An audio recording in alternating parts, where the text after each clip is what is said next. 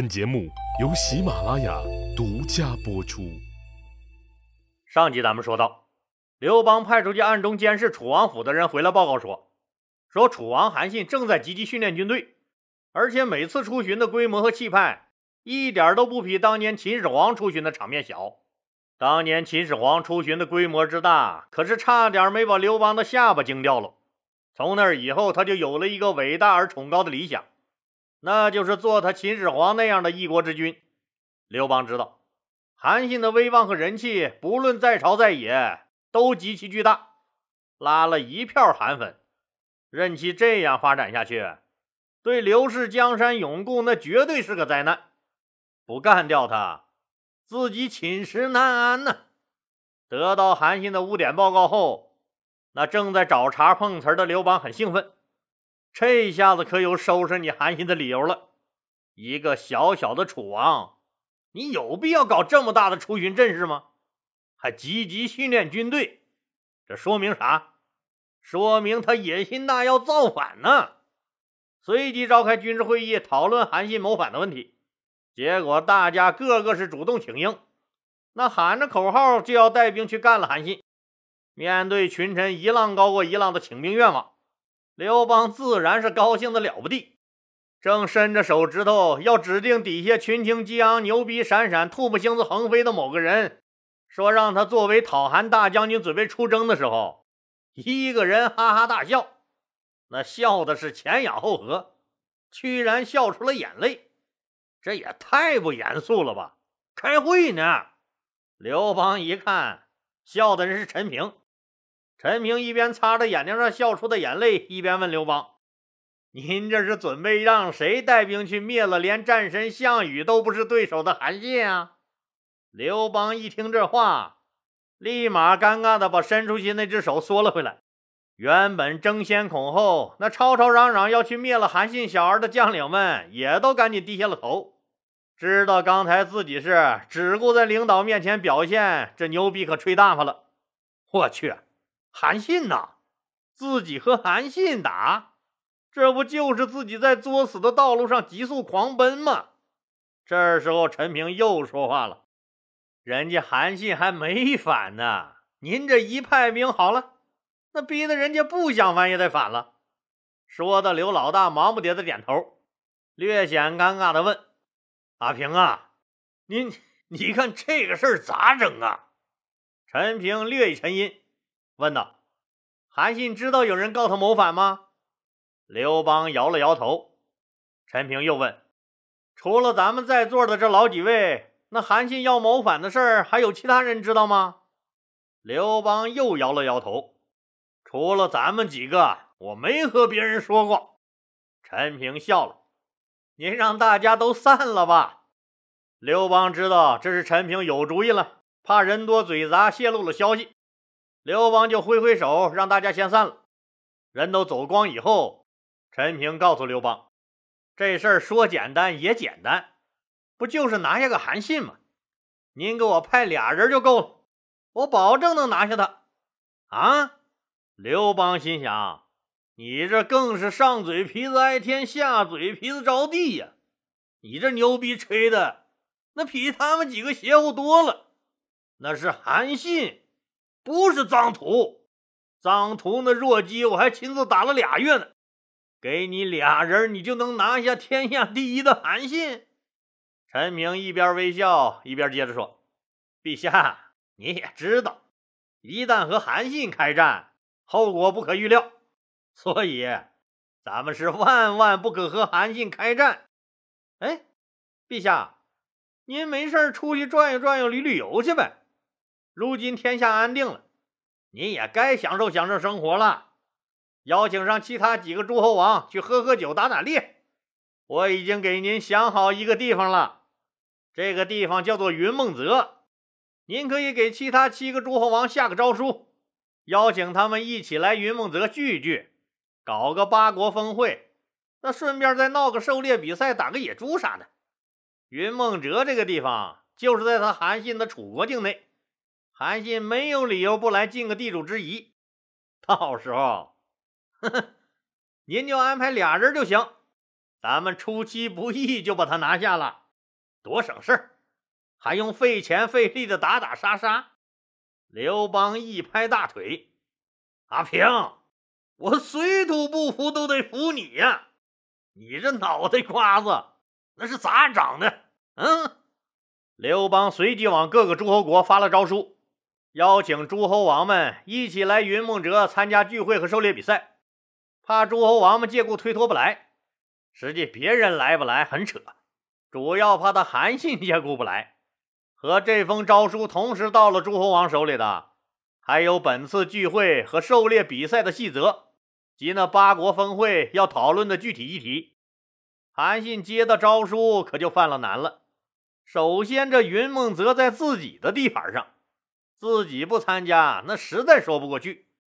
再就是，诏书后府的那八国圆桌会议，这可是一个政治任务，自己作为一把手不参加，那肯定是不行的。但是自己去吧，这总感觉不踏实，就叫来谋士们商量一下。可惜呀，一流的谋士都在刘邦那混。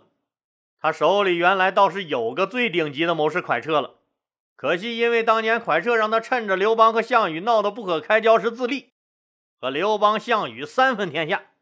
可是任这个蒯彻怎么鼓动，韩信最终还是没有采纳他那个自立为王的建议。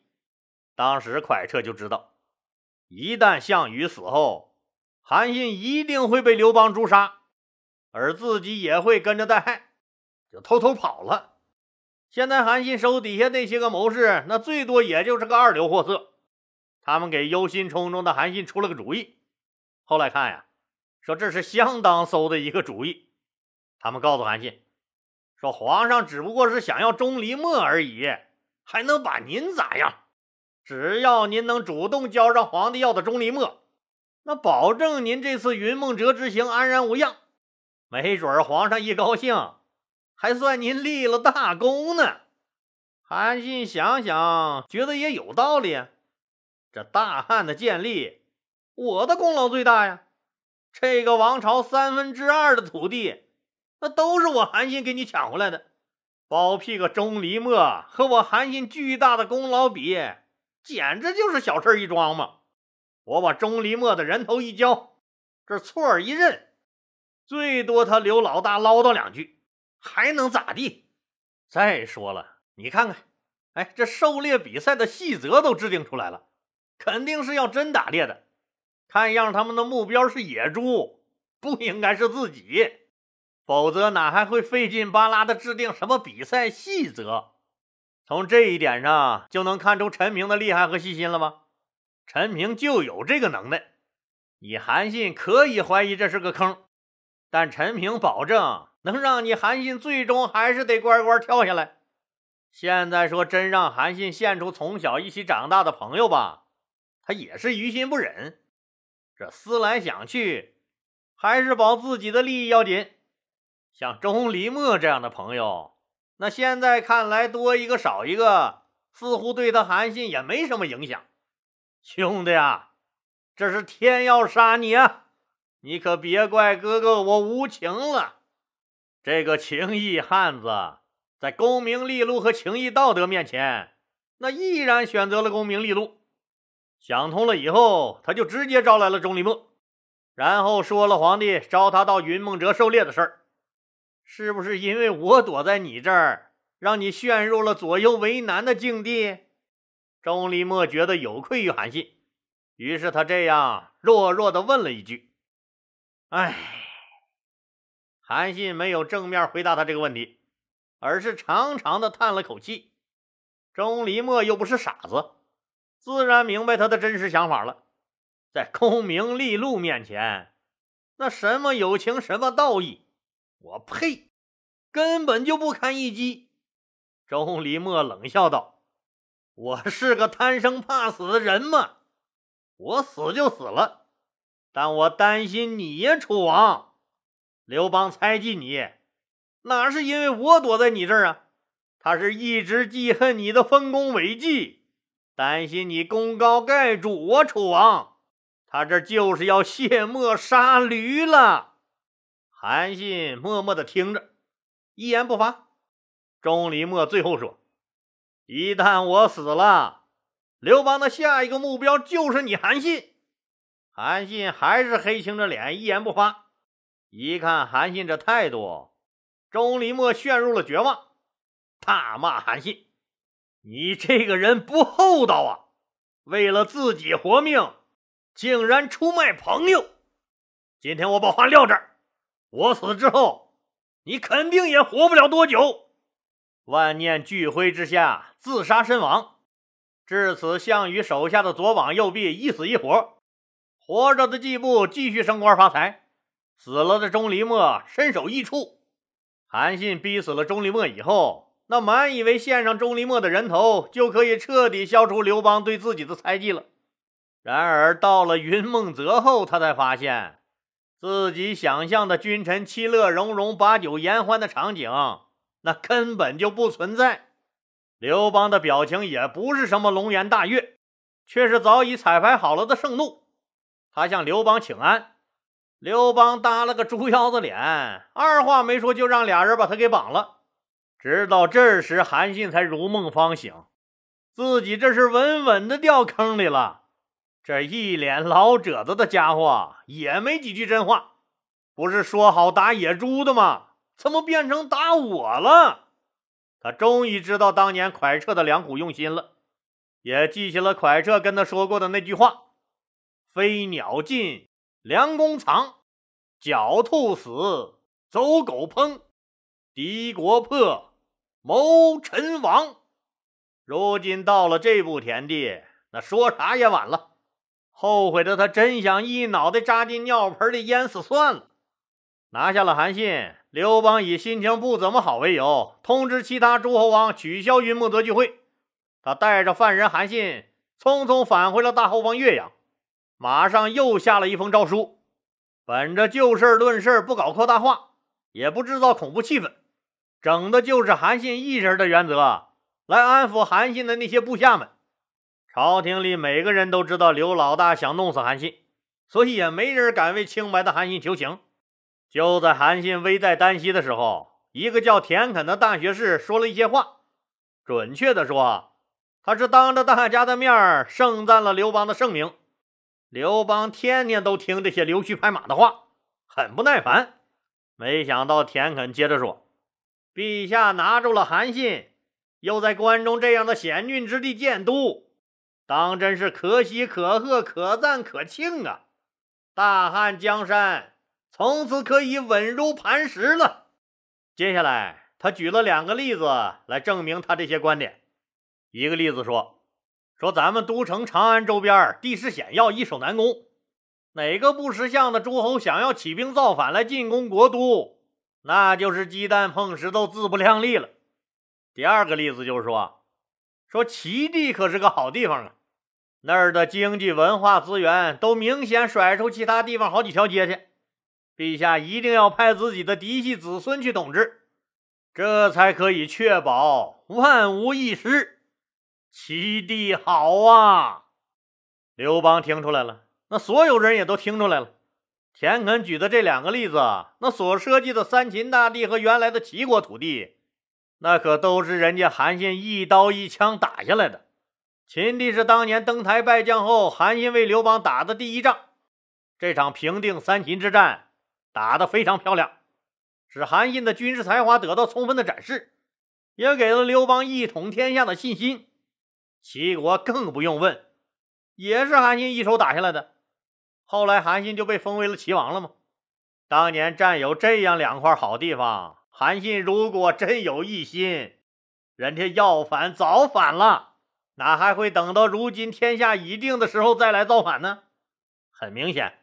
这个田肯的两个例子是在提醒刘邦注意，你不要忘了人家韩信的功劳，更不要以莫须有的罪名直接把韩信推向断头台，不要让天下人寒心，更不要让诸侯和立有大功的功臣们纷纷起兵自保。你看，田肯说话的技巧多高，刘邦自然听出了他的言外之意。刘邦也怕现在就杀了韩信，别人不服，那人人自危起来闹事儿。于是决定暂时放过韩信，就把他的王位撸了，降为了淮阴侯，留在自己的眼皮子底下监视着。就这样，冲离墨死了，这韩信也退居二线了。我们也都知道，那每个新王朝的建立都会产生众多的功臣强将，而如何处置这些人，必然是摆在开国皇帝面前的一道难题。和后世那个失足公务员赵匡胤的杯酒释兵权不同，刘邦和同是平民出身的明朝朱老大，那采取的解决方案都是杀掉功臣，封自己的家人为王，巩固统治。但刘老大和朱老大又有很大不同。朱元璋基本上那是把开国元勋都杀了个干干净净，而刘邦只是把威胁他统治地位的那几个异姓诸侯王干掉，当然也不是全杀了。像自己的女婿鲁元公主的男人赵王张敖，只是被贬为侯；而那个老实巴交、不争不抢的长沙王吴瑞，那更是得以善终了。好了，今天啊就说到这儿吧，谢谢大家。